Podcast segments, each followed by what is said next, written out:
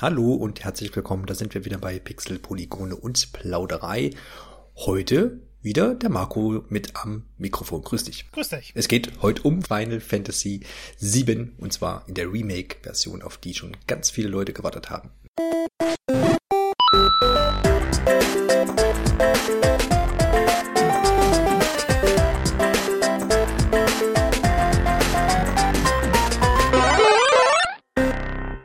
Gut, Marco, du gehörst wahrscheinlich auch zu den Leuten, die da ziemlich lange und intensiv drauf gewartet haben und die jetzt ähm, ziemlich belohnt wurden, würde ich schon mal so als Vorschusslorbeeren rausgeben wollen. Jein. Ähm, ich mag Final Fantasy, ich spiele einige Teile sehr gerne, ich habe aber sieben nie gespielt. Und ähm, ich habe mich trotzdem auf das Remake gefreut, weil man hat ja immer gehört, das ist eines der besten Rollenspiele aller Zeiten. Ich habe mehrfach versucht, das Spiel anzufangen, aber ich finde gerade so die Ära der Computerspiele ist grafisch so schlecht gealtert, dass es für mich ohne Nostalgie wirklich schwer war, einen Bezug dazu zu finden. Aufs Remake habe ich mich dann natürlich trotzdem gefreut. Du sprichst jetzt das Original an, ne? Das ist für die PlayStation erschienen. Und ja, da gebe ich dir recht. Also ist ja auch so ein bisschen das, wo man immer sagt, diese PlayStation Classic, die da nochmal als Mini-Konsole erschienen ist, wo auch viele sagen, ja, das ist zwar nett, aber die Spiele da drauf irgendwie ist das schlechter gealtert als so, als so SNES-Spiele noch zum Beispiel. Ne? Ja, das wird ja oft so als zeitlos beschrieben, die späteren Pixel-Spiele. Ja, genau. So ist es. Also das äh, kennt man aber auch von vielen äh, anderen äh, älteren Spielen, die irgendwie jetzt nochmal oder in den vergangenen Jahren für Konsolen nochmal erschienen sind man hat da oft auch irgendwie noch positive Erinnerungen dran. Oft sind es ja irgendwie aus der Kindheit Spiele oder irgendetwas. Und dann, wenn man es dann nochmal anpackt, geht mir auch oft bei N64-Spielen so, ist das auch so ähnlich, ne? Mhm. Also, oh, sagt dann, gerade ist oft so die optische oder auch die Steuerungsschiene da, wo man dann sagt, oh, ja, macht halt doch nicht so viel Spaß. Es war halt auch eine andere Zeit. Und manch ein Titel ist da wirklich schlechter gealtert. Und man ist ja auch verwöhnt mittlerweile von vielen Gameplay-Sachen und Spielmechaniken, die man einfach lieb gewonnen hat und dann die Steam damals noch nicht gab und dann tut man sich da heute dann etwas schwerer. Das stimmt. Insgesamt zu Final Fantasy bist du aber schon ein Anhänger der Reihe oder ist das tatsächlich so ein bisschen ja. mit Lücken gefüllt? Also Lücken auf jeden Fall. Ähm, ich hm. glaube sowieso, es gibt keinen Menschen auf diesem Planeten, der alle Final Fantasy Spiele gespielt hat. Ja, ich frage halt, weil du bist ja bei, bei Kingdom Hearts zum Beispiel extrem drinne. Äh, so, aber Kingdom aber, Hearts hat auch ein paar weniger Teile. ja, ja, das stimmt. Ähm, nein, Final Fantasy habe ich, ich glaube, das erste waren die Final Fantasy Chronicles Spiele auf dem DS, die ich dann gespielt habe. Und ähm, dachte mir mal, okay, ist ganz nett. Und dann kam Final Fantasy 13 raus, was ja von vielen noch sehr verpönt ist. Äh, für mich, das, ich war damals noch nicht so alt, ähm, war es der Wahnsinn. Das war halt so mhm. dieses große 3D-Abenteuer und wahnsinnig tolle Cutscenes, ein Kampfsystem, das mir persönlich Spaß gemacht hat. Ähm, ich habe dann erst ein bisschen später die anderen Teile nachgeholt. Äh, 8 zum Beispiel, das hat mir sehr gut gefallen.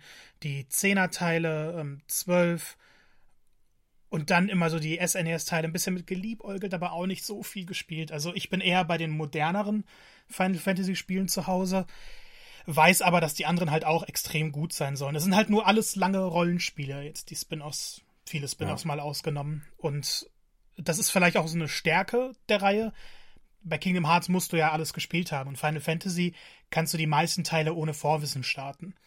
Von daher ist es jetzt nicht so wichtig, ob man mit 8 anfängt und, und da sind vielleicht so ein paar Easter Eggs dabei. Ich weiß, die spielen immer sehr viel mit den Namen herum, aber du brauchst gar kein Vorwissen, um die Teile zu genießen.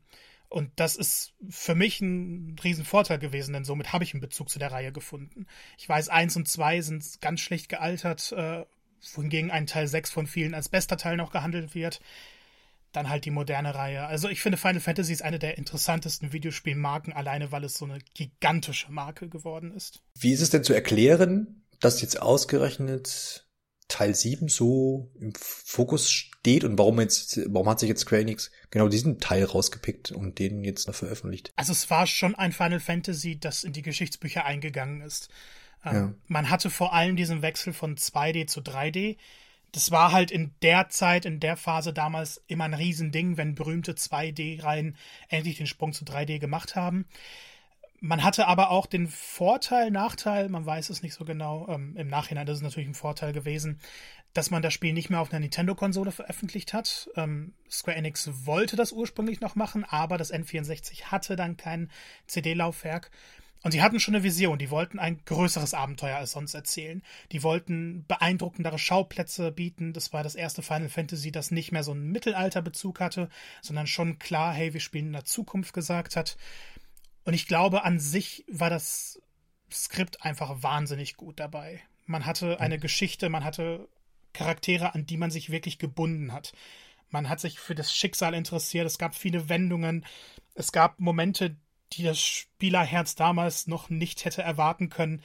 Ich würde vielleicht den Vergleich ziehen, dass Final Fantasy VII für Rollenspiele das war, was Super Mario 64 für Jump Runs war. Es war die Einleitung einer neuen Ära. Es hat so viel Neues mitgebracht, Neues eingeführt, auch vom Kampfsystem her. Man hatte so ein actionlastigeres, wohingegen das vorher rein rundenbasiert war. Jetzt musste man dann immer bestimmte Balken verfolgen. Es hat also einen Aufbruch gegeben und dann natürlich die 3D-Sequenzen damals. Das, das war alles, das war Zukunftsmusik, die auf einmal da war. Und spätere Teile waren vielleicht technisch besser, aber das Gameplay und Story-Gesamtpaket äh, sagen viele, dass es nach Final Fantasy VII nicht mehr diese Qualität erreichen konnte. Natürlich hängt das davon ab, wen man fragt. Einige sagen 9 ist super, einige sagen 10 ist das Beste. Aber im, im den Videospiel-Geschichtsbüchern, wenn es sie denn gibt, kann man schon sagen, dass Final Fantasy VII das bewegendste Final Fantasy war. Ja, das ist auch so eine, weil du jetzt erwähnt hast, äh, mit diesen neuen Techniken und äh, dass man beeindruckt war, zum Beispiel auch von den Zwischensequenzen. Das hat mich auch wieder dran erinnert, dass wirklich damals, ich weiß noch, mein Bruder hatte dann eine PlayStation 1 und ich hatte einen Nintendo 64 und da gab es natürlich dann immer so ein so ein Konsolenkrieg, wenn man so möchte. Ne? Ich meine, jede, jede Konsole hatte ihre guten Spiele, das auf jeden Fall. Aber ich weiß, ein Argument war tatsächlich immer für die PlayStation 1, da gibt's die geilen Zwischensequenzen, jetzt auch spielübergreifend, ja. Mhm. Und die gab's tatsächlich auf dem N64 seltener, weil äh, eben kein CD-Laufwerk da war und da einfach ein bisschen weniger Platz auf, zur Verfügung stand auf dem, auf dem Modul. Und das hat man tatsächlich seltener gesehen ja. äh, als auf der Playstation. Ne? Final Fantasy VII war ja auch nicht nur auf einer CD, sondern auf mehreren tatsächlich. Genau, und das hast du ja beim N64 gar nicht gehabt. Ich, ich weiß nicht, ob es mal zwei Module gab, ich glaube eher nicht. Kann ich mich nicht ja. dran erinnern. Nee, nee, auch, auch ich, ich jetzt auch nicht, weil so die großen Spiele habe ich alle miterlebt und die haben mir dann meistens auch viel Platz in Anspruch genommen. Es gab verschiedene Modulgrößen, das auf jeden Fall, so wie es heute bei den äh, Switch Game Cards auch ist, aber ja, zwei Module habe ich auch noch nicht erlebt, genau. Genau, von daher also wirklich äh, interessant und kann, kann man jetzt auch nachvollziehen mit diesem Quantensprung quasi äh, Mario 64, Final Fantasy, Final Fantasy 7, ähm, dass das natürlich dann auch irgendwo hängen bleibt. Ne? Deswegen auch ein guter, gutes Argument zu sagen, das ganze Ding verpacken wir doch mal neu. Jetzt ist ja noch die Frage vielleicht offen, du hast ja die älteren Titel jetzt vor sieben auch erwähnt, die sind ja im Wesentlichen auch, oder erstmals meistens immer für Nintendo-Konsolen erschienen, im Nachgang auch für die ein oder andere Plattform natürlich noch. Der Grund, warum denn äh, Square Enix gewechselt hat auf die PlayStation, die ja damals quasi ähm, ja neu war. Vorher gab es ja quasi nur Nintendo und Sega-Konsolen, wenn man das mal kurz runterbricht. Es gab noch einige anderen Konkurrenten, aber so die, die Hauptplayer äh, und Nintendo hatte dann ziemlich das Zepter in der Hand, bis dann die PlayStation kam. Ja, wieso ist man von Nintendo weg? Speicherplatz. Das ist, der, glaube ich, der einzige Grund damals gewesen. Ja, Weil man ja. hat Final Fantasy VII ursprünglich für das SNES noch entwickelt. Ähm, aber schon mit der Planung, dass es auf die nächste Konsolengeneration 3D-Welten geht. Und der Grund war einfach wirklich, dass Nintendo gesagt hat, nee, wir bieten kein CD-ROM-Laufwerk, wir bieten die Cartridges. Und Square gesagt hat, naja, für unsere Vorstellung klappt das nicht. Wir wollen sozusagen an die frühen Grenzen dieser Technik kommen. Und ähm, sie haben dann einfach das genommen, was der Version mehr entsprochen hat. War natürlich ein Riesenverlust für Nintendo. Man hat eine der größten Rollenspielreihen verloren.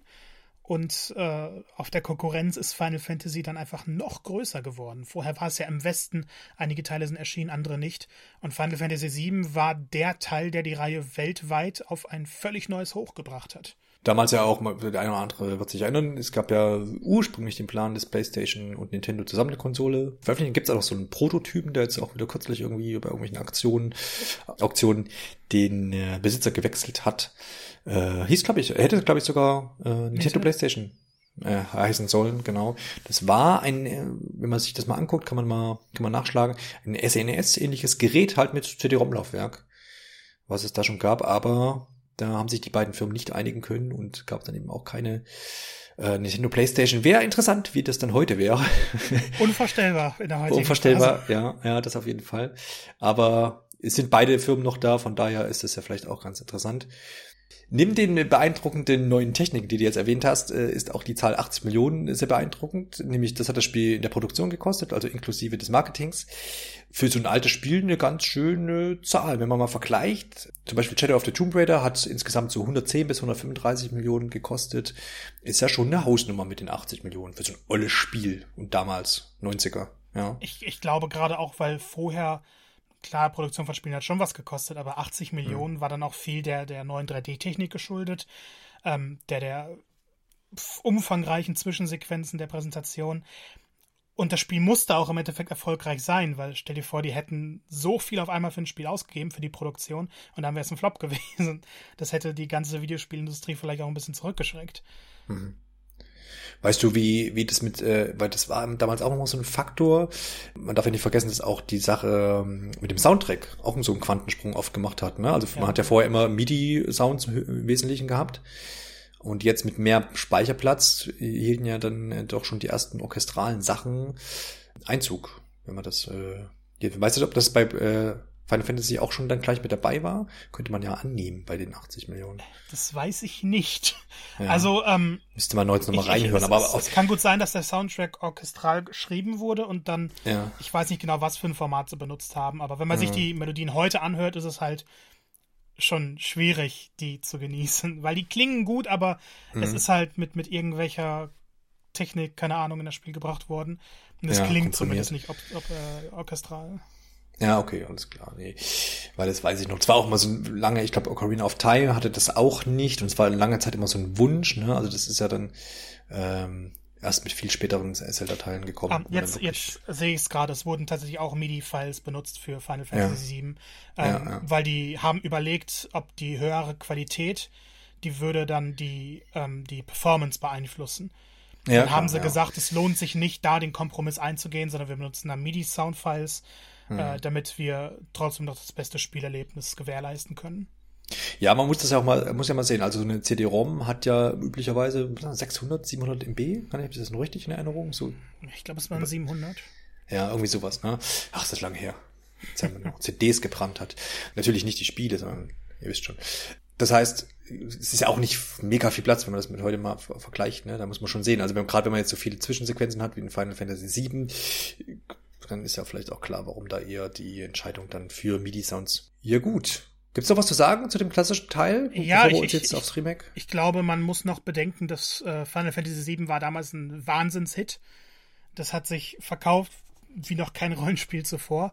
Und dementsprechend wollten sie auch darauf aufbauen. Es gab dann zwar Final Fantasy 8, 7, 10, aber bei den Leuten ist immer 7 in Erinnerung geblieben. Und es gab dann tatsächlich mehrere Ableger von Final Fantasy 7.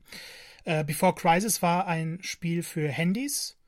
Das hat dann so ein bisschen die, die Ereignisse, ich glaube, vor der Hauptgeschichte nochmal erläutert. Und dann gab es natürlich die Bretter mit den Kinofilmen.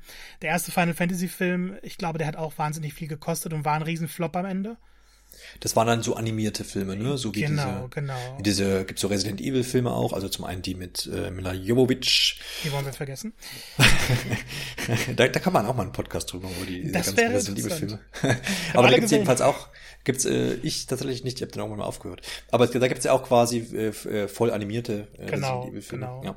Ähm, man hatte damals in Final Fantasy halt gesagt, wir nehmen ein Riesenbudget wir machen wunderschöne Animationen, das ist so mittelmäßig gelungen. Ähm, sie haben aber eine, eine, originelle Geschichte dafür geschrieben und das kam halt bei Fans nicht so gut an, die dann keinen Bezug zu den Charakteren auch hatten, zu der ganzen Geschichte. Später haben sie dann einen zweiten Anlauf gewagt. Ich glaube, der lief aber nicht in den Kinos. Das war dann aber Final Fantasy VII Advent Children.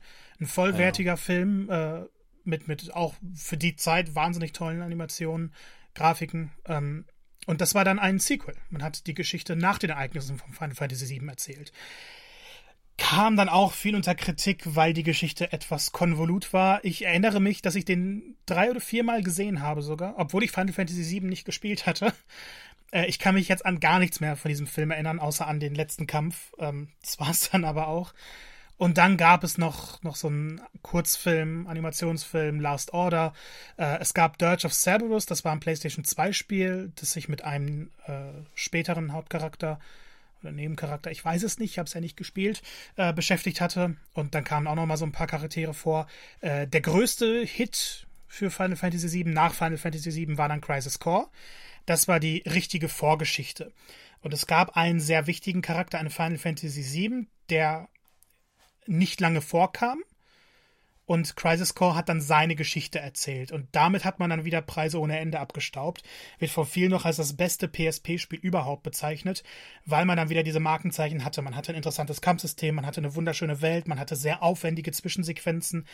Und man hat eben die meisten Charaktere, die man aus Final Fantasy VII kennt, in einer 3D-Grafik mal erlebt und auch in einer spielbaren 3D-Grafik ähm, mit dem klassischen Final Fantasy VII Flair. Also man, man hat schon äh, gesagt, wow, Final Fantasy VII hat äh, eine, eine, große Legacy, ähm, eine sehr interessante Geschichte im späteren Verlauf. Aber mit Crisis Core war es dann auch irgendwie abgeschlossen. Es kamen dann später die Portierungen des Originals, dann wurde so ein HD-Upgrade gemacht, die Texturen schärfer gestellt, aber es war halt immer noch die originale Grafik.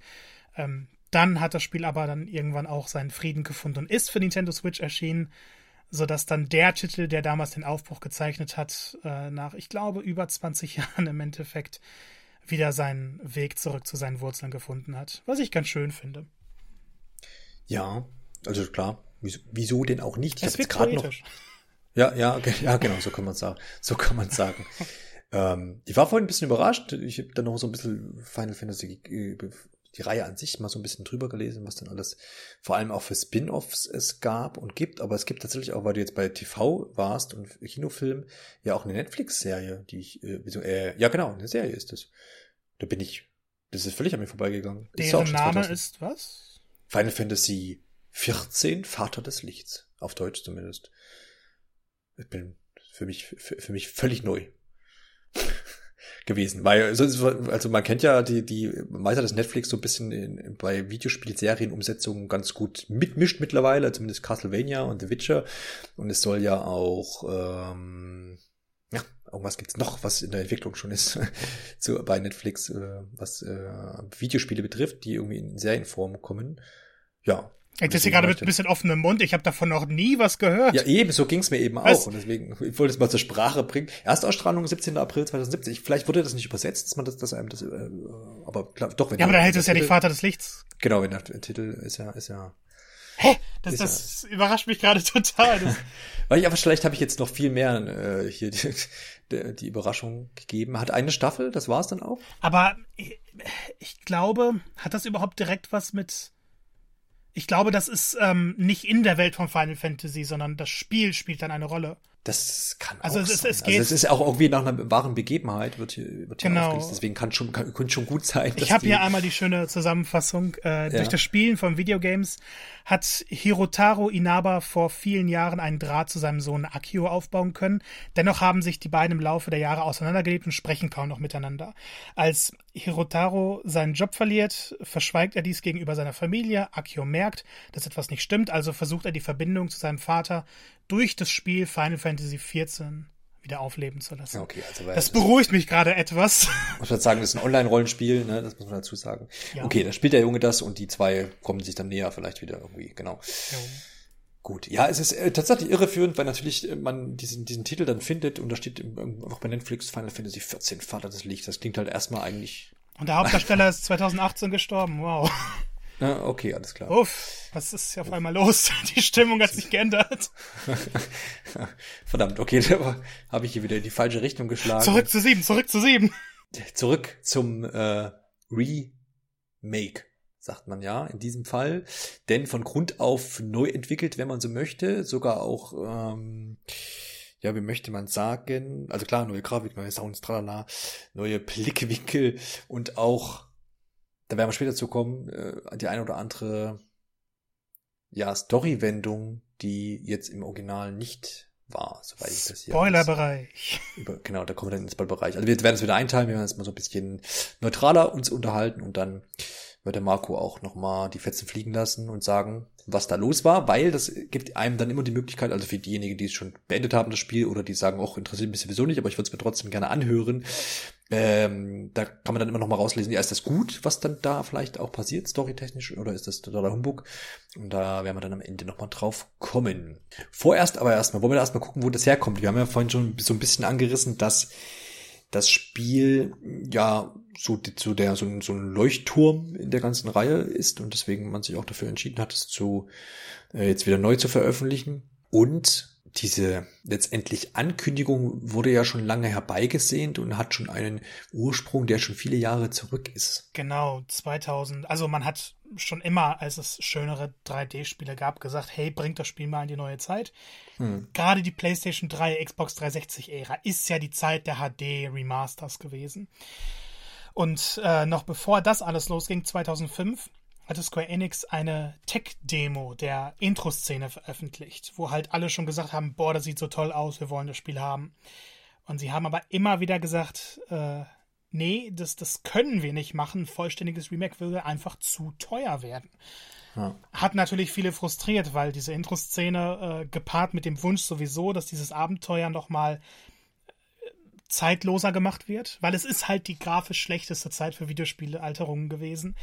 Ähm, und man hat dann immer wieder gesagt, nee, wir fokussieren uns lieber auf neue Titel, auf Final Fantasy 13, was ja jetzt nicht der, der Fanliebling war, sich trotzdem gut verkauft hat, aber man hatte gehofft, ein neues Final Fantasy 7 zu erschaffen mit 13. Und das hat nicht funktioniert, also überhaupt nicht funktioniert.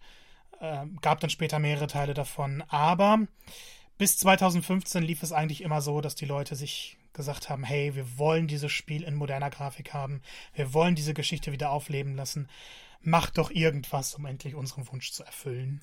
Das erinnert mich hier, wo du jetzt sagst, mit dieser, mit dieser Tech-Demo, das hat Nintendo ja auch schon ein paar Mal immer mit, mit Zelda gemacht. Es oh. gab mal so eine Game, Gamecube-Zelda äh, wo äh, Link gegen Ganon kämpft, was auch ganz, ganz seinerzeit äh, beeindruckend aussah. Und da kam dann ja letztendlich ähm, Wind Waker bei raus, wenn ich das noch so richtig in Erinnerung Genau. Da wurde ja dann dieser Grafikstil. Und es gab auch, äh, äh, aber der Grafikstil gewechselt und dann gab es auf der View gab es auch noch mal sehr beeindruckende. An die erinnere ich mich noch. Ja, mit dieser riesigen Spinne. Da wissen wir ja auch, auf der Wii U gab es dann Breath of the Wild. Was natürlich ein sehr, sehr gutes Spiel ist, Marco, und auch Höchstwertung erhalten hat und sehr erfolgreich geworden ist. Sorry, die Verbindung war jetzt ganz schlecht. Ich habe kein Wort verstanden. Aber die Präsentation damals war eben halt ein völlig anderen Grafikstil, auch mit, mit, mit, ja, mit so realistisch gehaltenem äh, Link eben mhm. und äh, tollen Lichteffekten und so. Das mag ich jetzt the Wild alles gar nicht absp äh, ab, äh, absprechen, aber es hat natürlich einen völlig anderen Grafikstil. aber ich gab es da zunächst auch erstmal so. Uh, ich ja. finde da, also da haben sich natürlich auch viele aufgeregt, aber ich habe da so den ganzen Hate nicht verstanden, weil es im Endeffekt ja. eine Tech-Demo war, um zu zeigen, was technisch möglich war. Und ja. man hat sich am Ende für einen anderen Stil in beiden Fällen entschieden, weil es einfach zu der Gameplay-Idee mehr passte. Ich ja. glaube, ein Wind Waker hätte nicht diese besondere Identität gehabt, wenn es nicht diesen Cell-Shading-Grafikstil gehabt hätte. Und da bin ich auch froh drüber, weil das Spiel ist so ein bisschen was Einzigartiges. Und Breath of the Wild hat, finde ich, auch den bestmöglichen Grafikstil gewählt. Wenn man etwas Realistischeres gegangen wäre, dann hätte man die Welt nicht so groß gestalten können, vor allem. Oder dann wären technische Schwächen noch offensichtlicher gewesen. Also war es eine gute Wahl. Im Falle von Final Fantasy war es halt die Aufbereitung eines bereits bestehenden Spiels. Und man hat jetzt nicht gesagt, okay, das ist möglich und, und, das könnte man sich so vorstellen, sondern die Leute kannten diese Szenen bereits und haben die jetzt halt in einem besseren Grafikstil gesehen. Ja. ja Dieser Grafikstil kam ja auch später. Also, wenn man sich mal Final Fantasy 13 anguckt, ist ein bunteres Spiel, aber von der Technik her ist es doch auf demselben Level. Da lassen sich viele Vergleiche ziehen. Und es war so, so ein bisschen fies, dass man genau Final Fantasy 7 dafür genommen hat, aber hat ja ein gutes Ende genommen. Genau, also diese Tech-Demo, die du erwähnt hast, äh, zur PS3, das war 2005 und dann hat es zehn Jahre gedauert, bis man das Remake dann wirklich angekündigt hat. Und dann nochmal fünf, nämlich jetzt, wo es erschienen ist. Ich glaube, diese Sony-Pressekonferenz der E3 2005 ist eh in die Geschichte eingegangen. Ähm, auch interessant, dass also Shenmue 3 und Final Fantasy VII Remake wurden da angekündigt, zwei der meistgewünschten Titel. Shenmue 3 kam dann letztes Jahr, jetzt ist Final Fantasy VII da, also es hat ja doch schon lange gedauert. Ähm, viele sind aber auch froh, dass die sich die Zeit dafür genommen haben. Denn Final Fantasy VII auf der PS3 wäre jetzt halt schon wieder veraltet. optisch. Und ich glaube, wir sind jetzt auf so einem Stand der Technik, wo Spiele nicht mehr so wirklich altern werden. Also klar, man ist noch nicht auf der Perfektion, aber sagen wir mal, Fotorealismus ist nicht erwünscht. Dann wird sich vieles nur noch auf einer gewissen Ebene, gewissen Ebene verbessern, die man vielleicht später noch nachpatchen kann. Hm. Aber wenn man sich jetzt PlayStation 3 Spiele anguckt, da ist einiges auch schon sehr schlecht gealtert. Ja, das stimmt, ja. Aber die Reaktion auf die Ankündigung war natürlich der Wahnsinn. Alle sind ausgeflippt. Es gibt dieses wunderbare Video aus der ähm, aus dem Zuschauerbereich. Die Leute haben geschrien, einige haben geweint tatsächlich. Weiß ja nicht, ob man für ein Videospiel so viele Emotionen zeigen muss, aber ähm, man hat den Machern doch damit gesagt, äh, danke, danke für alles. Wir wissen noch gar nichts über dieses Spiel, aber danke für alles. cool. Und dann ja. kamen ja immer wieder die Meldungen rein, dass es halt, viele dachten, okay, was macht ein neues Team damit? Aber nee, das ursprüngliche Team kommt äh, wieder zusammen. Nojima ist wieder dabei, ähm, Kitase und Uematsu, die erste Zusammenarbeit seit Final Fantasy X, ähm, ist halt der eine macht die Spiele, der andere macht die Musik. Eine wunderbare Kombination. Man hat ähm, ein Team eigentlich nur aus Experten von Final Fantasy und Kingdom Hearts zusammengebracht. Und man hat halt auch immer wieder gesagt, das wird ein richtiges Remake. Wir entwickeln das von neu. Wir nehmen die Basis von damals, wir werden das aber nicht einfach nur ein bisschen moderner gestalten, sondern wir werden das von Grund auf neu aufarbeiten. Ja, und dann gab es halt so die, die ersten Meldungen, wo die Leute ein bisschen pessimistischer wurden, will ich fast sagen. Es wurde dann gesagt, man arbeitet mit externen Studios zusammen. Dann hieß es, nee, wir machen das jetzt doch intern. Das hat die Entwicklung wahrscheinlich verzögert. Man hat gesagt, man möchte die Geschichte natürlich äh, nochmal wieder erzählen. Gleichzeitig sei es aber nicht das Ziel, einfach nur die Geschichte zu erzählen. Denn alle, die das Spiel schon damals erlebt haben, wüssten dann ja genau, was passiert und würden zwar angenehm überrascht von dieser modernen Präsentation sein, aber von der Geschichte her wüssten sie ja, was passiert. Also hat man da schon gesagt, es wird Änderungen geben. Und man möchte nicht zu nostalgisch sein oder man möchte nicht nur nostalgisch sein. Äh, viele wussten nicht so ganz, was sie damit anfangen sollen und äh, was genau es damit auf sich hat, das können wir erst im Spoilerbereich erzählen. Ähm, Im Endeffekt kam dann aber die zweite Botschaft, die viele verwirrt hat, und zwar hat man gesagt, das Spiel wird nicht in einem erscheinen, sondern es wird aus mehreren Teilen bestehen. Und Teil 1 wird ausschließlich in Midgar sein. Das ist die Stadt, in der alles anfängt. Ist ein großes Thema. Wenn ich mir jetzt YouTube-Videos angucke von Longplays, die dann, keine Ahnung, 30 Stunden lang sind, dann ist Midgar, also diese Sektion, die sie in Teil 1 umgesetzt haben, rund 5 Stunden lang. Und das dann auf ein ganzes Spiel auszuweiten. Man hat gesagt, das Kampfsystem wird actionreicher und nicht mehr rundenbasiert werden dann waren die Leute auch schon so ein bisschen, äh, was machen wir damit? Also, obwohl dieser Hype 2015 auf einem absoluten Hoch war, ist in den Jahren danach, gerade wegen der langen Entwicklungszeit, wegen der Ankündigung, dass man doch so viel anders macht, ja, die Stimmung ein bisschen umgeschwankt. Also, Leute haben sich nicht mehr blind darauf gefreut, sondern waren langsam besorgt, ob denn ihr Liebling wirklich das verdiente Remake erhält oder ob da zu viel herumgefutscht wird. Ja, da ist ja oft, oftmals, gerade wenn es um so einen alten Titel geht, wo man sagt, ja, das kannst du dir heute ja nicht mehr angucken oder nicht mehr richtig spielen, da ist ja oft eigentlich so der Gedanke, ja, ich hätte gern das, mit der Story einfach nur noch mal in schön. Genau. Das ist ja oft so, so das runtergebrochene. Ne? Aber eigentlich ist es ja löblich, wenn man sagt, okay, die Entwickler machen sich da auch noch mal Gedanken, was man vielleicht noch dran schmieden kann, was man auch wirklich, äh, vielleicht auch inhaltlich und auch vom der Spielmechanik halt auch vielleicht verbessern könnte. Und wir werden natürlich im Anschluss jetzt darauf eingehen, warum denn zum Beispiel so ein actiongeladeneres Kampfsystem vielleicht jetzt auch besser passt als ein rundenbasierendes. Vielleicht kannst du uns das dann, dann erklären. Definitiv. Ab ja, aber vorerst schalt mal nochmal die, die Story, weil du hast ja jetzt schon gesagt, ähm, dass jetzt dieser erste Teil, ich weiß gar nicht, wie sie dann den nächsten, also weiß man schon, wie, sich, wie das dann ausgeht. Ist das dann Final Fantasy 7 Part 2, was dann quasi, was weiß ich, wann erscheint? Oder? Also sie haben sich noch für keinen Namen entschieden, man weiß noch nicht, ja. wann es erscheinen soll. Wahnsinnig viele Fragezeichen. Ich gehe davon aus, dass in den nächsten Wochen die ersten Details mal durchsickern. Ja, genau. Also, aber ja, genau, dieser erste Teil, hast du schon gesagt, behandelt quasi die fünf, äh, die, oder die fünf Stunden dieses äh, Originalspiels, die eben da in Midgar spielen. Beginnt das ähnlich wie das Original? Gibt's, wird, irgendwie das anders eingeführt? Äh, wird was verkürzt? Wie, wie, wie hast du dich da aufgehoben gefühlt? Wie bist du denn rein, reingekommen ins Spiel? Also, man muss sagen, Final Fantasy VII ist leider eines der totgespoilertsten Spiele der Videospielindustrie. Es gibt halt gewisse Punkte, die jeder schon kennt. Und ähm, dazu werden wir dann später nochmal was sagen. Aber ich bin ja dann doch jemand, der das Spiel damals nicht gespielt hat. Ich habe die erste Stunde des Originals gespielt. Ähm, das war es dann aber auch und hatte davon wieder viel vergessen. Deshalb hatte ich ein bisschen Angst, okay, wollen sie jetzt, dass man Vorwissen hat? Wollen sie, dass man das nicht hat? Ähm, das Spiel ist für Kenner und für Neulinge geeignet. Das ist, glaube ich, das Wichtigste. Denn es ja. fängt exakt so an wie das Original. Es kommt zu ein paar Änderungen, die sind aber gar nicht so bemerkenswert in den ersten Stunden. Ähm, im, Im Zentrum steht halt Avalanche. Das ist eine, ich will es nicht Terrororganisation nennen, aber äh, wird dann schon so als Ökoterroristen beschrieben. Äh, die arbeiten halt gegen die Shinra Corporation. Shinra Corporation ist eine Firma, die die ganze Stadt Midgar leitet. Also deren Präsident ist auch derjenige, der im Endeffekt der Präsident von Midgar ist.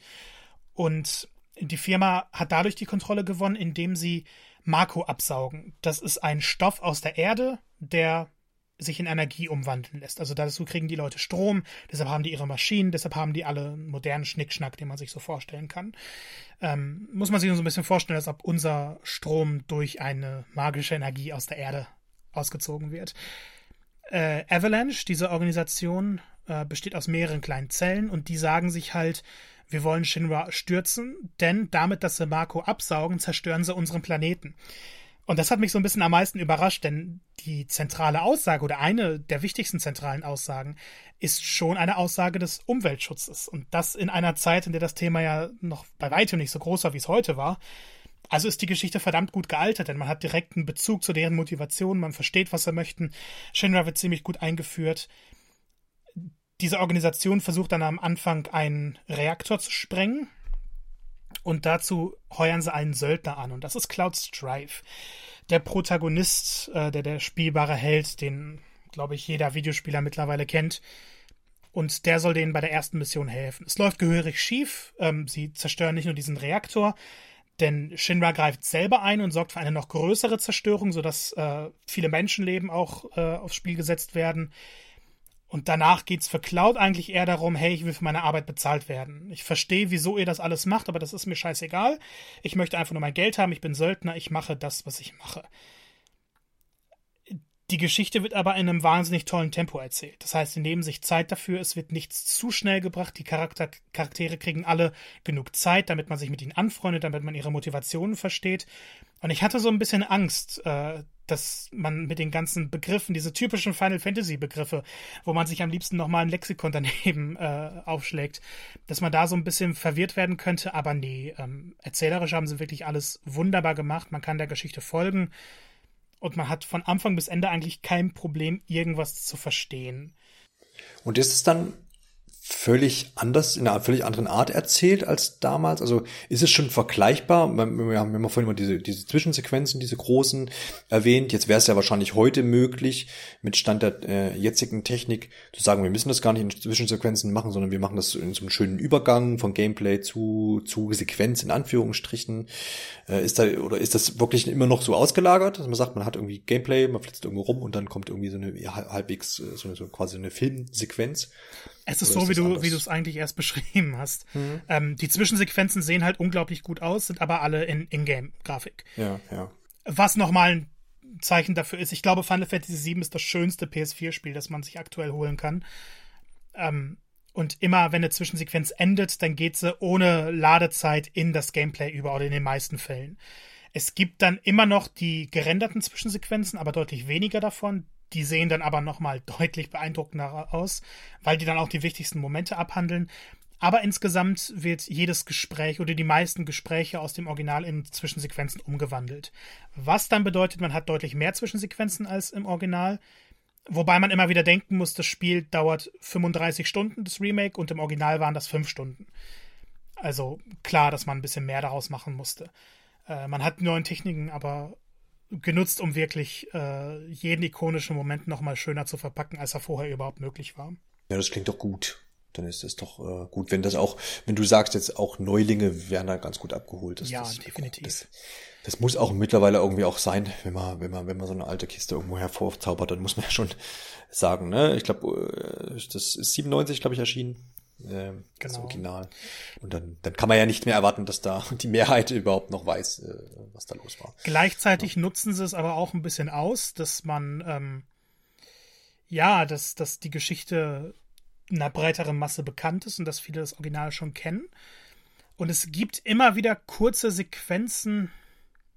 Ich will jetzt noch nicht zu viel äh, darüber verraten, aber ich habe da erst so ein Fragezeichen über den Kopf gehabt, während Leute, die das Original kennen, dieses Fragezeichen in einer anderen Art haben werden, um es mal so kryptisch wie möglich zu formulieren. Also man versteht noch diese, diese extra Portion mehr, wenn man das Original kennt. Und da hat man halt von vielen Experten schon gehört, da, da gibt es Anspielungen, die wird man ja nicht verstehen, wenn man das Original nicht kennt. Und dem ist halt nicht so. Ich kenne das Original nicht, ich kenne die zwei, drei großen Wendungen, das war es dann aber auch. Und ich habe trotzdem der Geschichte komplett folgen können. Das letzte Kapitel ist kontrovers, kommen wir auch später zu. Äh, Story ist wirklich schwer, ohne Spoiler vernünftig zu bewerten. Aber man wenn man aufpasst, dann versteht man alles. Und selbst die Sachen, die man nicht versteht, das ist eine zwei Minuten Google-Frage. Ja, sehr gut. Das klingt doch ganz, klingt doch ganz gut. Auch für, für jemanden, für mich, äh, wie mich, der da quasi jetzt auch überhaupt nicht drin steckt, dann klingt das zumindest so, als würde ich da dann gut in, äh, in Empfang genommen werden. Definitiv. Gehen, gehen wir mal zur Präsentation. Du hast ja eben schon angedeutet, eins der bestaussehendsten Spiele auf der PlayStation 4 ist man denn, man hat ja immer bei Remakes oder Remaster oder wie auch immer, immer so die, die Bange, gerade weil man ja, wenn man das Original gespielt hat, hat man sich ja vielleicht auch mitunter in den Grafikstil verliebt oder in die Charaktere, die da irgendwie große Augen haben und die ich dann damals angelächelt haben, wie auch immer. Wie steht's denn um die ganze Chose? Ist ja nicht gerade einfach für so einen Entwickler das Gefühl auch vielleicht wieder in jetzt bei so einem Quantensprung, den man ja jetzt hier auch hat, ne, von PlayStation 1 auf PlayStation 4, das auch alles dann so mitzunehmen oder auch wieder neu und richtig zu interpretieren, dass man am Ende nicht sagt, oh, Gottes Willen, da hat ja mit dem alten Kram eigentlich überhaupt nichts mehr zu tun. Das ist ja nicht ganz einfach. Wie steht's denn hier um die ganze Sache? Es ist nicht ganz einfach, da hast du schon recht. Ähm, ja. Mir fällt gerade die Vorstellung ein bisschen schwer, dass jemand den Grafikstil von 7 so toll findet heute noch. Ähm, genau. Ist, das glaube ich, mehr Nostalgie. Aber es ist halt kein ja. gut gealtertes Spiel. Ähm, und natürlich nehmen sie sich viele Freiheiten im Endeffekt sieht das, die Umgebungen sehen jetzt so aus wie in den Zwischensequenzen, nur deutlich besser nochmal. Also, wie soll man das jetzt vernünftig erklären? Sie haben sich schon die originalen Orte genommen und die als Inspiration vorgehalten. Das heißt, wenn man das Original kennt, dann wird man jederzeit wissen, wo man war. man wird sich erinnern, wie sah das damals aus, wie sieht es heute aus. Es sieht aber einfach so aus wie ein modernes Spiel. Das heißt, man hat bis auf zwei, drei visuelle Gags an einigen Stellen also es, es gibt halt Passagen, wo man auf Brücken steht, die weit über dem Gebiet sind, in dem man normalerweise ist. Und wenn man da runterkommt, dann hat man PS1-Texturen unten. Das ist dann weniger wegen den grafischen Grenzen, sondern eher so als kleinen visuellen Gag, um zu sagen, hey, so sah das damals an dieser Stelle aus. Es ist aber so, dass die den Geist der, der originalen, der originalen Orte ziemlich gut umgesetzt haben. Das heißt, es fühlt sich nicht so an, als ob sie zu viel geändert hätten, obwohl es natürlich wahnsinnig viele Änderungen gibt, sondern es fühlt sich eher so an, als ob die Orte diese damals unter technischen Begrenzungen irgendwie einbringen mussten. Also das, was damals dementsprechend geplant war und das, was umgesetzt wurde, dass sie jetzt möglich waren, diese originalen Pläne eins zu eins umzusetzen. Das heißt, so haben sie sich wahrscheinlich vorgestellt, wie das Spiel schon immer aussehen sollte. Und demnach passt die Atmosphäre einfach wahnsinnig gut.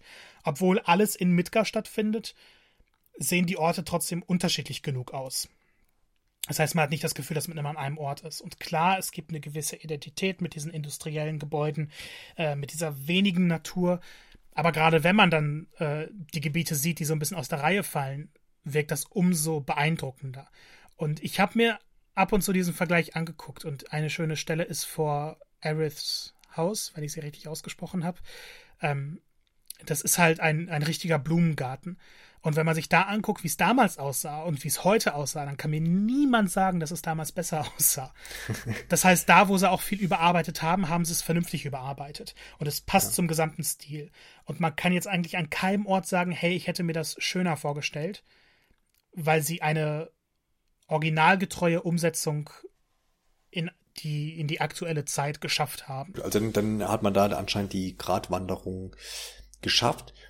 Bleiben wir noch mal kurz bei der Technik. Ich habe vorhin äh, mir die Digital Foundry Analyse da mal kurz zu Gemüte geführt. Da gab es eigentlich auch nur überall den Daumen hoch. Ein kleiner Kritikpunkt waren mancherorts oder zu spät geladene Texturen und die auch dann vielleicht ja. auch mal ein bisschen matschiger hinterherkommen. Wird aber da beschrieben als vermutlich noch patchbar, weil es äh, eher wahrscheinlich auf einen Bug zurückzuführen ist. Zumindest ist da so mhm. von denen jetzt da die Rede. War das groß störend oder ist ja, dir das überhaupt ja, aufgefallen? Ja, ja. leider ja. Ähm, das ist die große technische Schwäche an dem Spiel.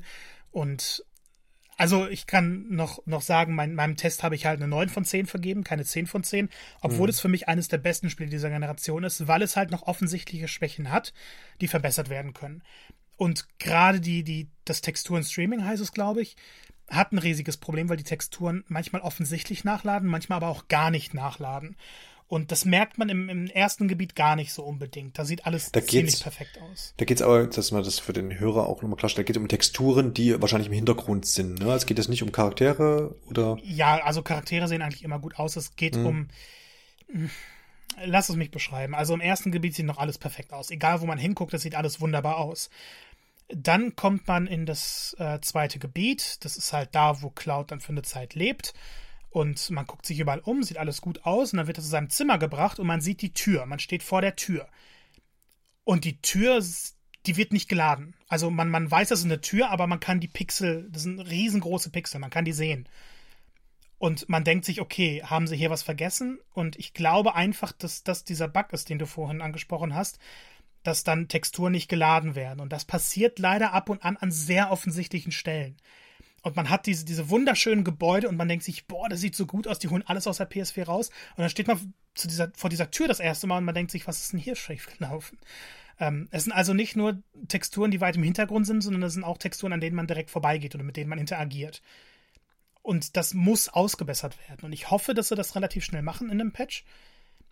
Aber es sieht auffällig störend aus. Und das ist irgendwo schon meckern auf hohem Niveau, aber es zerstört so ein bisschen die Perfektion, die sie sich eigentlich als Ziel gesetzt haben. Und das ist schade, weil ansonsten sieht das Spiel halt fantastisch aus, aber dadurch, dass es immer so gut aussieht, fallen diese Kleinigkeiten umso stärker auf. Dann hoffen wir doch, dass das noch ausgebessert wird. Weil es, weil es ist natürlich, wie du jetzt auch sagtest, so das Gesamtbild, was ja eigentlich schon nahezu perfekt ist, mhm. dann so ein bisschen trübt. Aber ja, manchmal ist das eben so. Aber ich gehe mal von aus, dass dann noch nachgebessert wird. Spätestens mit dem PS5-Patch dann. Genau, spätestens da. Ja, wer weiß, was es da vielleicht noch für Kalkül gab. Das mag sein. Ja, das, da könnte schon wieder Kalkül tatsächlich reinspielen. Wenn man sagt, ja, auf PlayStation 5 kriegt ihr die perfekte Version. Also die, die ja. kommenden Teile werden ja sicherlich nicht mehr für PS4 erscheinen. Deshalb ja, ja, ja. Außer sie sind, Quatsch, sind schnell unterwegs. Aber glaube ich nicht dran. Glaube glaub, glaub, glaub ich auch nicht dran. man ist ja nicht Capcom, die ja jedes Jahr ein neues Remake veröffentlicht. Aber dann könnte man auch ein bisschen was am Spieldesign verändern, denn in Final Fantasy VII Remake gibt es wahnsinnig, wahnsinnig viele Stellen, an denen sich die Gruppe durch, ein, durch eine enge Passage so durchschleichen muss. Oder mhm. so, was heißt schleichen? Denn dann gehen sie halt langsam seitwärts voran. Und das gibt es wahnsinnig oft. Und das sind so offensichtliche Ladezonen, wo sie aber keinen Ladebildschirm nehmen wollten. Und okay, verstehe ich. Dafür gibt es an sich gar nicht so viele Ladezeiten innerhalb der Kapitel. Aber es stört halt, wenn man ständig an diesen Passagen hängen bleibt. Und manchmal ist es auch nicht ganz logisch, weil man sieht, dass das Cloud ganz normal durchgehen könnte und trotzdem geht er da so langsam her. Also hm. PS5 soll ja die Ladezeiten massiv verbessern. Und ich hoffe, ja. dass dann solche Tricks nicht mehr nötig werden. Weil das stört so den Spielfluss ein bisschen. So wie die Tunnel in Days Gone. Ja, ja. Ziemlich so Wobei die, die, die noch einigermaßen, also ich habe jetzt den Vergleich zu Final Fantasy VII Remake nicht, aber die sind ja einigermaßen natürlich los. Irgendwann kommt man dann schon drauf, denkt sich, warum ist hier immer ein Tunnel? Warum stehen die Autos dann immer so, dass ich ja nicht aber schnell da durchfahren kann? Du kannst im Tunnel aber was machen. Und während du diese, das stimmt, durch genau, diese Passagen ja. bei Final Fantasy gehst, musst du einfach nur nach vorne drücken und die gehen langsam, langsam. Manchmal unterhalten sie sich ein bisschen dabei. Mm, ja, okay. Ja, das ist, muss er äh, gezwungen wird, langsam sich zu bewegen und man denkt, genau. warum eigentlich jetzt? Genau. Ja. ja. Kommt ja öfter mal vor. Ja, das ist so auch das, wo, man ja sagt, von der neuen Konsolengeneration, wo man sich da dann wirklich erwartet, dass solche Sachen eben wegfallen und dass sich dann das auch wirklich positiv in vielerlei Hinsicht auf, auf die Spiele auswirkt. Das wird interessant sein, wie, wie, wie man das dann wirklich, man denkt zwar immer, ja, okay, Ladezeiten, das ist halt kennt man ja und mittlerweile ist es ja auch ganz gut vertuscht, aber ich glaube, das wird nochmal einen ganz großen Impact geben, ja. wenn die Entwickler das dann auch wissen, äh, wie sie das zu nutzen haben. Ne? Weil es dann halt nicht nur um fehlende Wartezeiten geht, sondern weil es das Leveldesign komplett beeinflussen kann. Genau, ja, richtig. Ja. Weil man, das nimmt man ja vielleicht zunächst nicht wahr bei Spielen, die jetzt, klar, jetzt bei Final Fantasy ist es wahrscheinlich ein bisschen plumper, als jetzt vielleicht bei, äh, bei Days Gone äh, gelöst ist. Aber manch einer nimmt es ja vielleicht gar nicht wahr als versteckte Ladezeit, ne? Jemand, der sich vielleicht gar nicht so intensiv damit beschäftigt, der wird sagen, okay, da gibt's halt ständig Tunnel in Days Gone, ja. da muss ich halt irgendwie durch. Ähm, aber dass dahinter vielleicht auch irgendwo eine Ladezeit steckt, ähm, ist vielleicht ja auch nicht jedem klar. Und, äh, wir haben vielleicht die Konsolengeneration der kaschierten Ladezeiten hinter uns. Ja. Wenigstens gibt es nicht mehr so viele Fahrstühle. Das ist ja schon mal was. genau, so ist es. Gut, dann, äh, du hast ja vorhin schon erwähnt, das Kampfsystem äh, wurde ja im, also ursprünglich äh, nicht so actionlastig, war rundenbasiert, nehme ich an. Jein. Also Jein. Es, es war okay. im Geiste schon immer rundenbasiert. Aber sie haben halt diese ATB-Leiste eingeführt. Und das ist dann immer so eine Leiste, die sich konstant gefüllt hat. Und wenn die voll war, dann konntest du deinen Angriff auswählen. Und dann hast du angegriffen und dann musstest du auf den nächsten Charakter warten, dann konntest du seine Aktion ausführen. Das hat dann so ein bisschen diese Wartezeit mit eingebracht. Dass du halt nicht mehr Zug nach Zug hattest, sondern du konntest dann die Geschwindigkeit der Gegner dann manchmal auch beeinflussen, sodass du mehrere Angriffe nutzen konntest. Es war also schon etwas actionreicher, aber es war im Prinzip doch eine Variation des rundenbasierten Kampfsystems, das man auch zuvor schon gekannt hat. Genau, und jetzt hat man vorher schon immer so ein bisschen Mecker-Stimmen gehört, die gesagt haben, oh, es wird ja jetzt alles anders und es wird ja wahrscheinlich ja. schlimm. ich glaube, die meisten waren noch so ein bisschen von Final Fantasy 15 genervt, weil ja, das Kampfsystem da war halt auch schon actionreicher, aber es hatte schon so seine Macken. Hat dann zeitlich damit reingespielt. Ne? Wahrscheinlich hat man dann die äh, erwartet, dass das dann jetzt hier wieder auftritt. Wie ist es denn jetzt umgesetzt worden? Äh, klär uns da mal auf. Also ich überhype ja gerne, das, das wissen ja unsere Zuhörer mittlerweile. Ähm, hier würde ich aber tatsächlich mal sagen, das ist nicht überhyped und nicht zu viel Lob, sondern auch wenn ich mich jetzt an alle Spiele, die ich jemals gespielt habe, erinnere, wenn ich das in den Vergleich setze, dann haue ich das jetzt mal raus. Das ist wahrscheinlich das beste Kampfsystem, das ich jemals erlebt habe. Und das kann ich auch unterstützen. Ähm, man hat natürlich gesagt, man möchte es actionlastiger machen. Von daher gibt es die ganz normale Möglichkeit, jetzt frei zu blocken per Taste. Man kann eine Ausweichrolle einführen und man kann ganz normal angreifen, wie man es aus Spielen von Bayonetta kennt.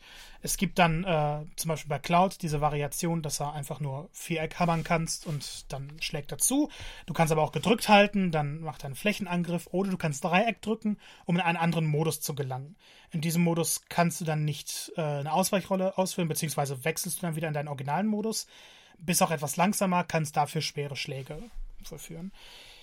Hört sich alles nach relativ normal an. Ist es aber nicht, denn im Gegensatz zu actionreicheren Spielen wie Devil May Cry, Bayonetta, geht es nicht darum, dass du mit deiner Ausweichrolle zum Beispiel jedem Schaden aus dem Weg gehen kannst.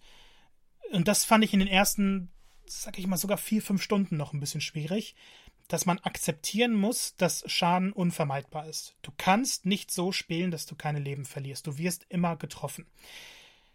Und hier kommt dann wieder dieses klassische System zu tragen, denn wenn sich deine ATB-Leiste gefüllt hat, das geht, indem du äh, getroffen wirst oder vernünftig blockst, oder ich glaube auch, wenn du genug äh, Schaden austeilst oder Allgemeinaktionen ausführst, dann kannst du die X-Taste drücken und dann wird das Spiel in einer Superzeitlupe abgespielt. Also es ist eigentlich eine Pause, aber damit es visuell ein bisschen schöner aussieht, geht es halt so minimal voran.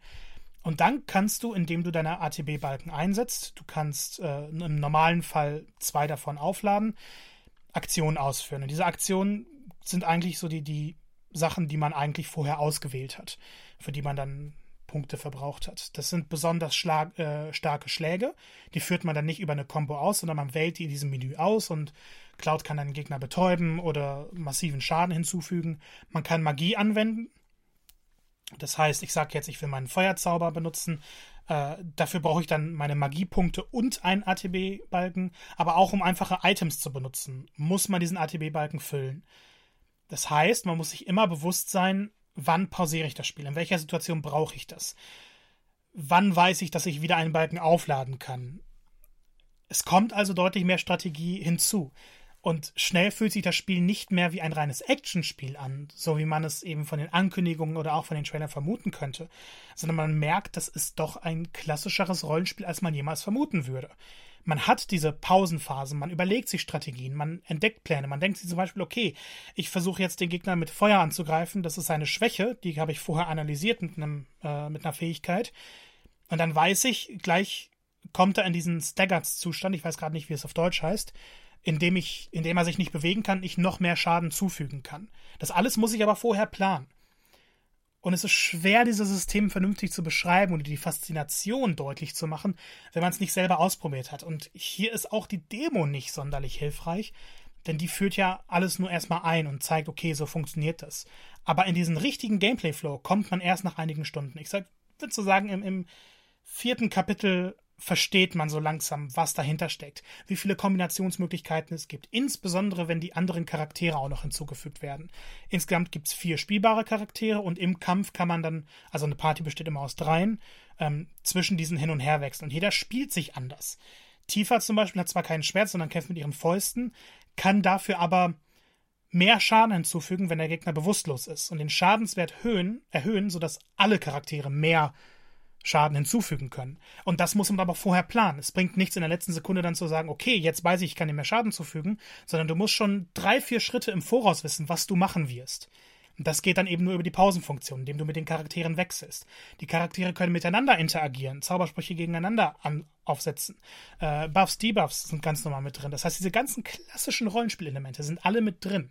Und dann hast du Charaktere wie Barrett, die haben ihre Maschinengewehre, und der kann dann gewisse Feinde übernehmen und du sagst ihm, hey, mach mal das. Weil du kannst nicht nur die Kontrolle übernehmen, das kommt auch noch dazu, sondern du kannst den anderen Charakteren Befehle erteilen. Es geht aber auch nur, wenn die entsprechenden Leisten voll sind. Man merkt es schon, es ist ein komplexes Kampfsystem. Es schafft aber diese perfekte Balance aus Action und Strategieplanung, was man aus Rollenspielen kennt.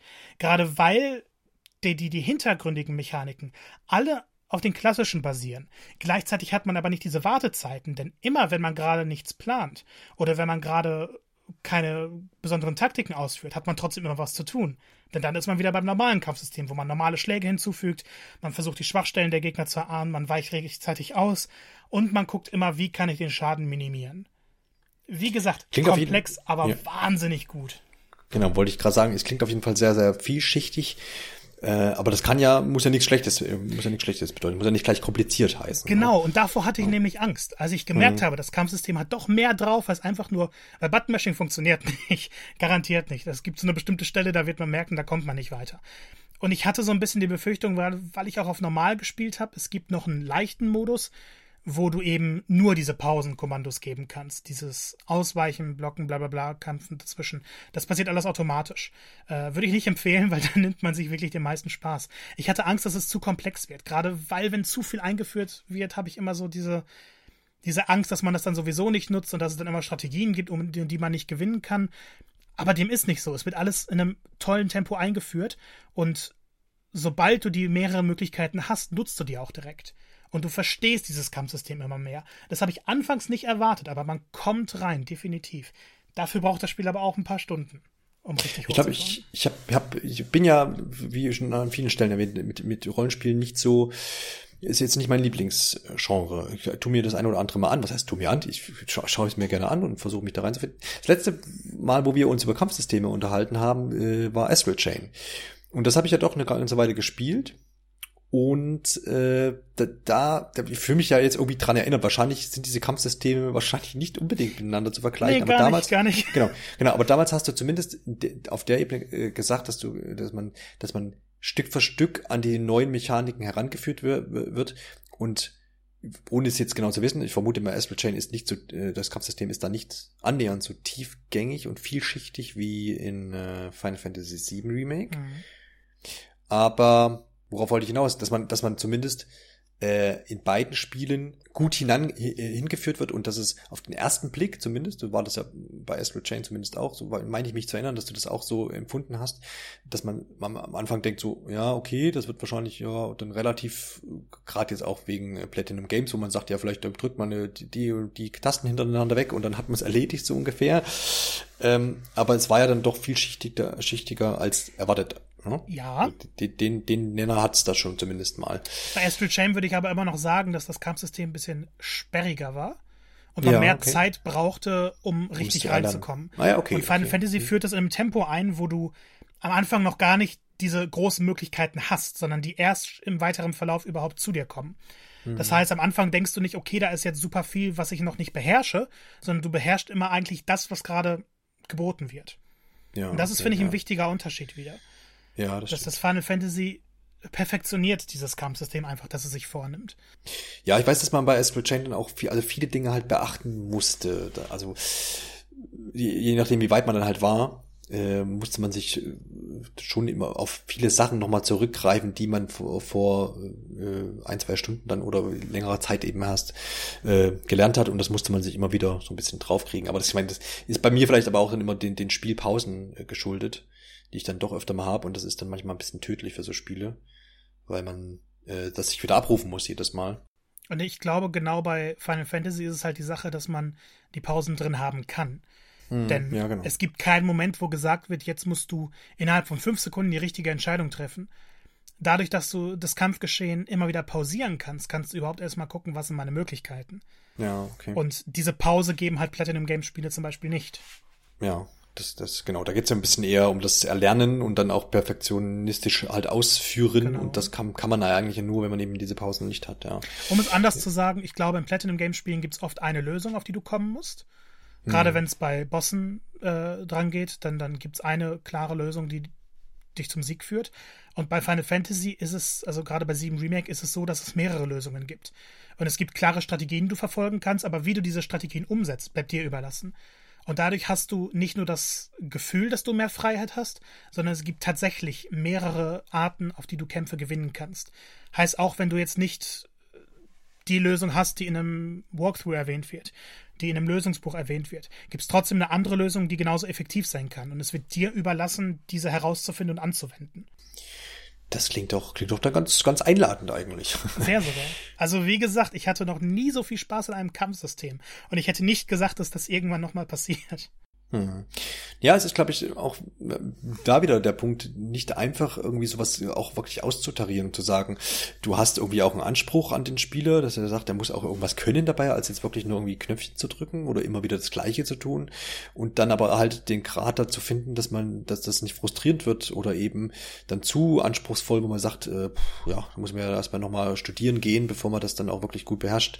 Mhm. Und das klingt, wie du das beschreibst, mit den mehreren Möglichkeiten, die ich vielleicht auch habe und mit der in Anführungsstrichen Pause, Slow-Motion-Funktion, wo ich sagen kann, okay, ich lehne mich einigermaßen nochmal zurück und check mal, was ich ja jetzt eigentlich alles tun kann. Klingt, äh, klingt plausibel gelöst und äh, so, dass man da vielleicht auch ganz gut reinfindet und dann auch bei der Stange bleibt. Ich bin normalerweise gerade, was rundenbasierte Rollenspiele angeht, äh, nicht gut. Ich mhm. sterbte auch bei Bossen, muss grinden etc. Ich bin im Final Fantasy VII bei Bossen, muss ich dazu nochmal sagen insgesamt zweimal gestorben. Und es gibt wahnsinnig viele Bosse, also. Auf normal hast du gespielt, hast du gesagt. Genau, und das ist auch ja. der höchste, den du am Anfang auswählen kannst. Den mhm. Hard Mode gibt's erst, wenn du es einmal durchgespielt hast. Ja. Ja, das ist halt auch wirklich immer dieser Grad zwischen ähm, frustriere, frustriere ich einen Spieler, weil er ständig das Gefühl hat, er ist nicht gut genug oder hat es nicht verstanden.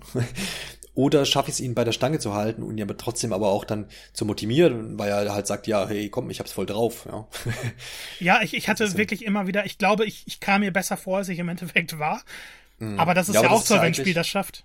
Ja, genau. Es ist eigentlich auch so, was ich immer, was ich gut finde, wenn ein Spiel das schafft. Vielleicht blöde Parallele, aber wir hatten es neulich äh, von Doom in unserer letzten Episode, wo wir darüber gesprochen ja. haben, was denn für Spiele jetzt so aktuell erschienen sind. Und was ja auch dich immer mächtig fühlen lässt. Und du bist dann der große Macker, aber trotzdem fordert dich ist das ja trotzdem noch hinaus, heraus, genau. ja. Also es ist ja nicht so, als würdest du da einfach durchlaufen und einschlafen dabei, weil du, weil du, weil du so krass bist, sondern du bist krass, aber musst ja trotzdem noch was dafür tun. also, genau. Und das hatte ich bei einigen Bossen wirklich. Das waren keine leichten mhm. Kämpfe. Und ich habe ja. permanent gedacht, okay, jetzt ist es vorbei. Dann ist mir aber doch noch eingefallen, wie ich die Situation umdrehen kann. Und wenn man es dann schafft, das, das ist ein Erfolgsgefühl, besser geht's nicht. Ja, genau. Das, das ist, ist, das ist für mich das optimale Spielgefühl. Ja, genau. Es ist so ein bisschen, vielleicht zählt da auch so ein bisschen der Begriff Flow mit rein, ne, wo ja. man sagt, okay, du bist da dann irgendwie auf, so ein bisschen auf so einer, auf so einer Welle, die du da hinunter reitest und dann halt auch dich gut fühlst dabei, ohne dann ständig irgendwie nochmal, äh, muss ich das nochmal üben oder das nochmal noch mal verinnerlichen oder nochmal nachlesen, wie ging denn das jetzt? Das ist ja dann, was ich auch gar nicht so mag. Ja. Gut, dann hast du, haben wir gesprochen über das Kampfsystem, über die Optik, die Präsentation, die Story. Dann können wir jetzt zum Zwischenfazit kommen, würde ich sagen, bevor wir uns dann nochmal auf die Story ein bisschen vertiefter stürzen, die aber dann eben, ein, was dann einfach nicht ohne Spoiler geht. Du hast ja schon gesagt, in deinem Test hast du eine 9 von 10 gegeben. Der, der Abzug hat so ein bisschen aufgrund der Technik äh, ist der erfolgt. Ja, Zum also einen, ja. Ich, ich kann da sagen, das war nicht nur die Technik, sondern das waren auch äh, ab und zu die, die Weltdesign-Entscheidungen, also dass man das Tempo sehr oft bremst, weil es die nächste Ladezone kommt und dann müssen sie sich da durchschlängeln. Ähm, es gibt ein paar Rätselpassagen. ähm, es, es, du bist einmal in einem Tunnel und du musst solche Greifarme benutzen. Und das ist furchtbar einfach. Die Lösung ist offensichtlich. Trotzdem braucht man mehrere Minuten, um das zu lösen, weil das alles in einem sehr, sehr langsamen Tempo abgehalten wird. Und das nervt. Das waren so Passagen, wo ich mir dachte, boah, jetzt könnte ich echt eine Pause vertragen. Was bei dem Spiel schade ist, weil man ansonsten immer auf Hochspannung ist. Und es gibt auch äh, mehrere Nebenmissionen, die kann man nur in drei Kapiteln überhaupt absolvieren. Und die sind alle, ja, ganz nett, aber jetzt nichts Besonderes bei der ansonsten sehr hohen Qualität ist man schon ein bisschen überrascht, dass es dann, hey, der Kerl will Blumen zum Grab seiner verstorbenen Frau, bringen, kann es aber nicht, kannst du da bitte hin? Also so, so ganz typische Quests, die man aus Rollenspielen gewohnt sind. Und man ist überrascht, dass bei der hohen Qualität dann zu solchen Mitteln gegriffen wird. Ähm, ich war jetzt aber wegen der 9 von 10 auch gar nicht so frustriert, weil es mir eigentlich heißt, dass es noch besser geht. Und das erwarte ich von dem nächsten Teil, dass er diese Kritikpunkte noch ausmerzt. Sind denn diese Nebenmissionen, die du erwähnt hast, sind die optional oder sind das Nebenmissionen, die du machen musst? Ähm, es gibt eine Nebenmission, glaube ich, die muss man machen. Und sonst sind die alle optional. Es ist aber bei dem Spiel wirklich so, dass die Kapitel, in denen die möglich sind, die kannst du auch dann nur in dem Kapitel abschließen. Das ist ein sehr lineares Spiel ansonsten. Ähm, ist es so, dass du dann die Zeit auch verbringen möchtest, weil du magst diese Charaktere eigentlich und äh, zu Kapitel 9 kommen wir später. Aber ansonsten ist es wirklich diese Phase, wo im Spiel selber gesagt wird, du kannst jetzt zur nächsten Hauptmission gehen, aber guck doch mal ein bisschen herum, hilf den Leuten mal ein bisschen. Dann, dann reden sie auch ein bisschen anders über dich. Es gibt in den Zwischensequenzen ein paar Sätze, die sie dann eben mehr sagen, wenn du die Zwischensequenzen absolviert hast. Von daher, man will sie schon absolvieren. Ja. Und okay. dann ist es halt noch umso schade, dass die nicht auf der Höhe des Hauptspiels sind. Ja, klar. Aber gut, es gehört ja mittlerweile fast schon dazu, dass es halt auch Nebenmissionen mal gibt, die nicht so gut sind. das hat man ja doch in, in, eigentlich in vielen Spielen, wo man sagt, äh, außer vielleicht bei The Witcher 3, wo auch die Nebenmissionen cool sind. okay, da machen sie aber auch einen Großteil des Spiels aus. Ja, ja, klar, genau. Das ist ja, genau, das ist nochmal völlig, völlig äh, anders angelegt, das stimmt. Gut, also du hast ja schon so ein paar Mal, du hast im Prinzip, hast ja schon dein Fazit immer mal wieder einstreuen lassen. Du hast gesagt, eines der technisch begeistertsten Spiele des Kampfsystems äh, bist du hin und weg von, du, du äh, hast auch gesagt, dass das der Grad an Remake hier zum, zum Original auch genau richtig gewählt ist, sei es jetzt bezüglich des Kampfsystems, sei es jetzt auch bezüglich der Präsentation und wie das Ganze so verpackt ist. Von daher hast du dein Fazit immer wieder eingestreut und wir haben es ja jetzt auch schon oft genug gesagt, die 9 von 10 hast du im, bei unserem Review auf psnow.de auch gegeben und dementsprechend kann man das natürlich auch wärmstens hier empfehlen. Du hast ja auch erwähnt, dass auch Neulinge ganz gut hier eingeführt äh, werden, also wer prinzipiell auf Bock auf Rollenspiele hat und mit der Final Fantasy Reihe vielleicht noch nichts zu tun hat, kann soll es ja geben, äh, kann sich da anscheinend mal rantrauen. Und jetzt ist ja mal wieder so ein Spiel, ja, also wir haben jetzt viele Veröffentlichungen gehabt jetzt, in, jetzt im Frühjahr noch, bevor jetzt die, die Verschiebungswelle vielleicht uns jetzt hier so ein bisschen äh, da niederschlägt, die, die einfach gute Wertungen bekommen haben und da gehört jetzt ja. eben halt auch Final Fantasy 7 Remake hier auch mit dazu. Und ist doch schön, wieder jetzt hier Videospieler zu sein, weil man kann sich aus, aus jedem Genre was rauspicken und man hat ein gutes Spiel. Ja, also jetzt so die Endphase der Konsolengeneration ist, glaube ich, äh, der, der optimale Zeitpunkt nochmal, um die letzten Hits rauszuhauen. Ja. Und ähm, ich, ich finde gerade Final Fantasy, weil es, es ruht sich nicht auf den Lorbeeren aus. Es geht mhm. mutige Schritte, ähm, gerade auch was das Kampfsystem eingeht. Wir haben noch gar nicht über die Waffen, das, das ist alles lest euch das Review nochmal durch, weil es gibt so viele Themen, dass zum Beispiel keine Waffe unnötig ist, dass jede ihren Zweck über die gesamte Spieldauer hat, äh, wie mhm. sie die Magie umgesetzt haben. Das sind alles so Systeme, es passt perfekt zusammen. Und es ist anders als im Original, aber ich würde fast sagen, wobei immer mit dem Hintergedanken, das Original, ich habe nur viel drüber gelesen, nicht gespielt, besser als das Original in dem Sinne. Ja, ja. Ja, ist halt schwer, das auch zu vergleichen. Ne? Das Dieses, hier diesen Nostalgie, Nostalgiefaktor, jemand, der damals vielleicht gerade in dem Alter war, dem da, der da voll dann, wo man da voll drauf abgegangen ist und das sein Lieblingsspiel damals war und das stundenlang und fünfmal gespielt hat, dann ist das immer schwer zu vergleichen, ne? Ja. Äh, mit so, mit so einem Ding, äh, wenn das jetzt nochmal als Remake erschienen ist. Aber man liest ja überall, äh, ich glaube, die, die, der, die Durchschnittswertung pendelt sich auch bei einer knappen 9 ein oder 90. Äh, von daher. Ich glaube, es lag sogar noch, noch ein Ticken drunter, aber und ja, das kommt im Spoilerbereich, weil einige finden die Änderungen nicht ganz so toll und bewerten die dann auch entsprechend. Genau, und da, da reiten wir jetzt auch mal los in diesen Spoilerbereich, bevor wir noch länger um den heißen Brei rumreden. Es ist so, dass im, das, so viel kann man ja zumindest erwähnen, dass im, im gesamten Spielverlauf immer mal so Whisperers, so Geisterwesen auftauchen. Ich glaube, du hast es vorhin auch schon erwähnt. Und man fragt sich am Anfang immer, ja, was soll das eigentlich hier? Und ähm, aber da wird am Ende dann noch ein ergibt das Ganze auch noch was und die sind nicht grundlos da. Und das ist so das, worüber du jetzt noch ein bisschen sprechen willst. Ne? Ich glaube, die Sache, die mich am meisten umgehauen hat, ist, dass die Story kein, kein Remake im klassischen Sinne ist. Ja, ja. Ähm, das heißt, man weicht ab vom ursprünglichen ja, Handlungsverlauf, oder? Ich, ich gebe mal ein, ein schönes Beispiel. Diese Whisperer sind Geisterwesen, die tauchen immer wieder auf. Die können nicht getötet werden und manchmal gibt es hunderte davon, die gleichzeitig in der ganzen Spielwelt auftauchen, die auch in die Geschichte eingreifen.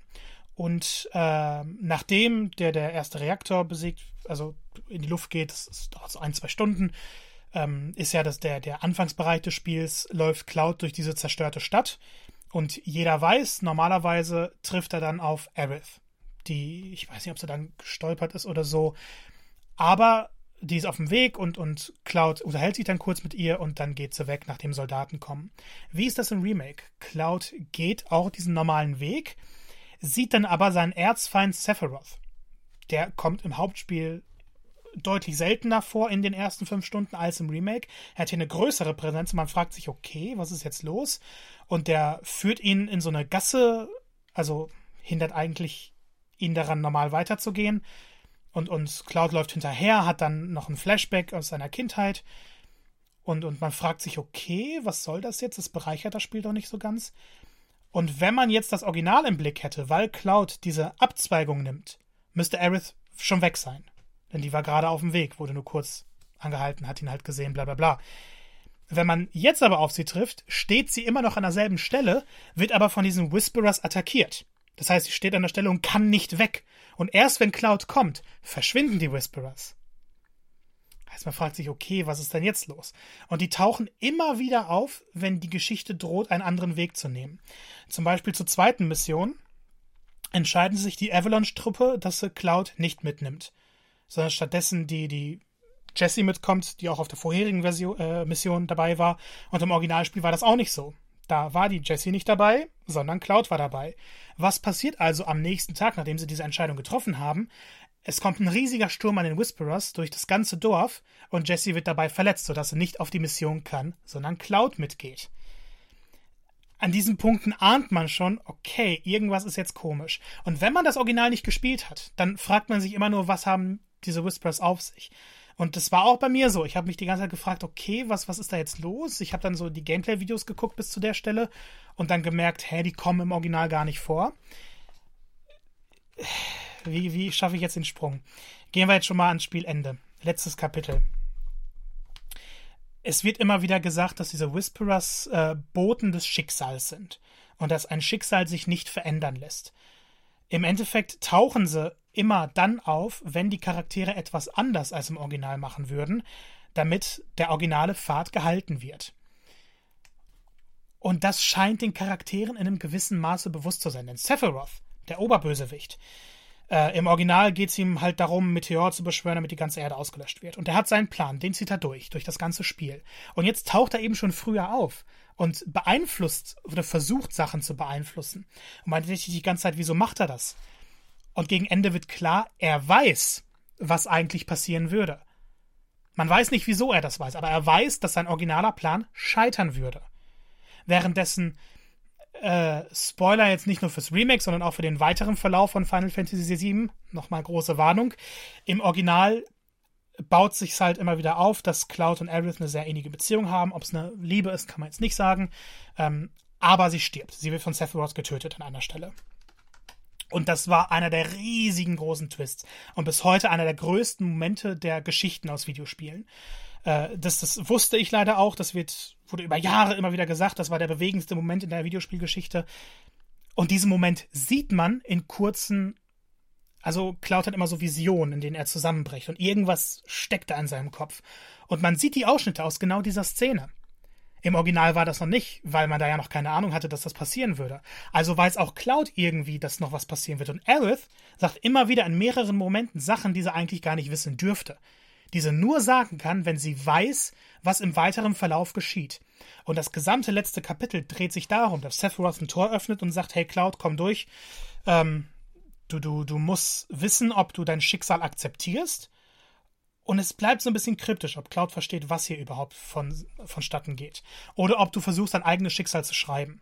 Und dann gibt es so eineinhalb Stunden, die im Original nicht waren. Cloud geht durch dieses Portal, die Whisperers tauchen überall auf. Es gibt so ein riesiges Whisperer-Wesen, das muss man besiegen.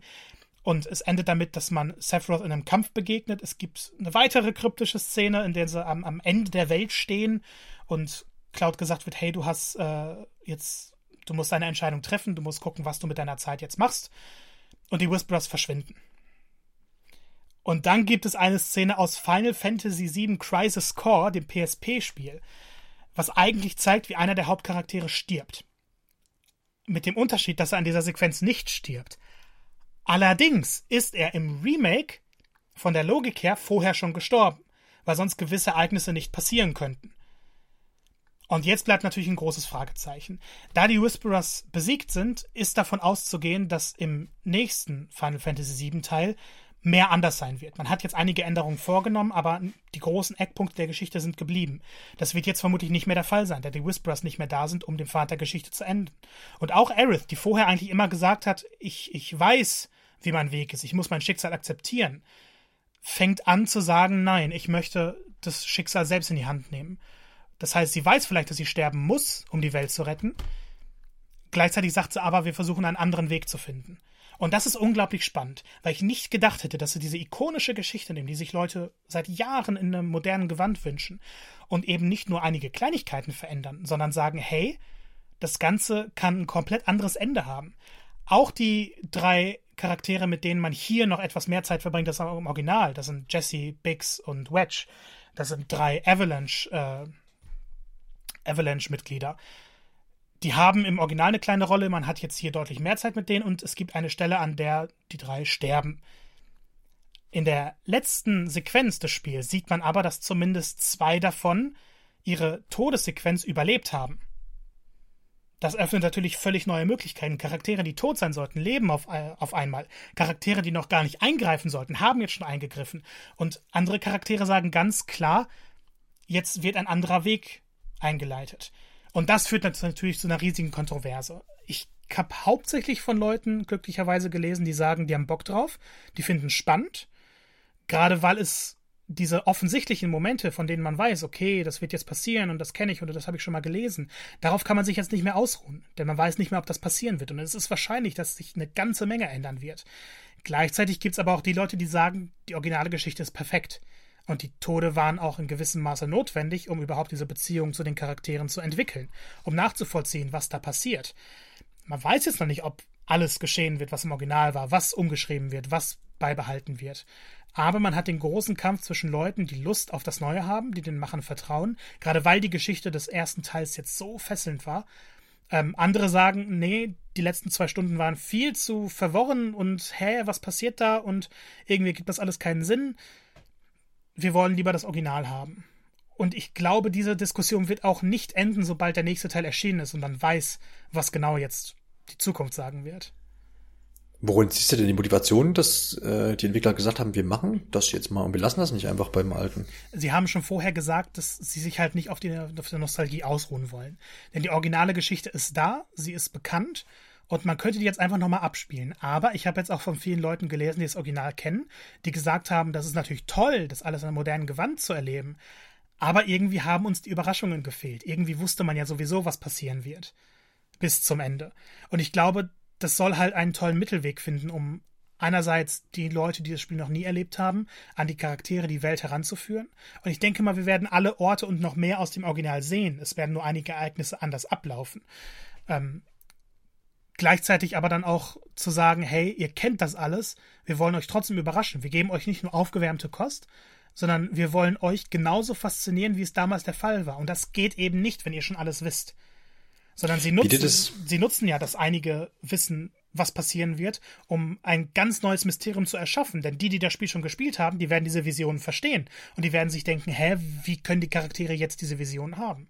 Und dadurch ist man nochmal mehr drin und man fragt sich mehr, was passiert da. Und man glaubt langsam, ich kenne zwar die Geschichte, aber irgendwie werde ich doch noch mehr gefesselt, weil ich doch nicht alles weiß.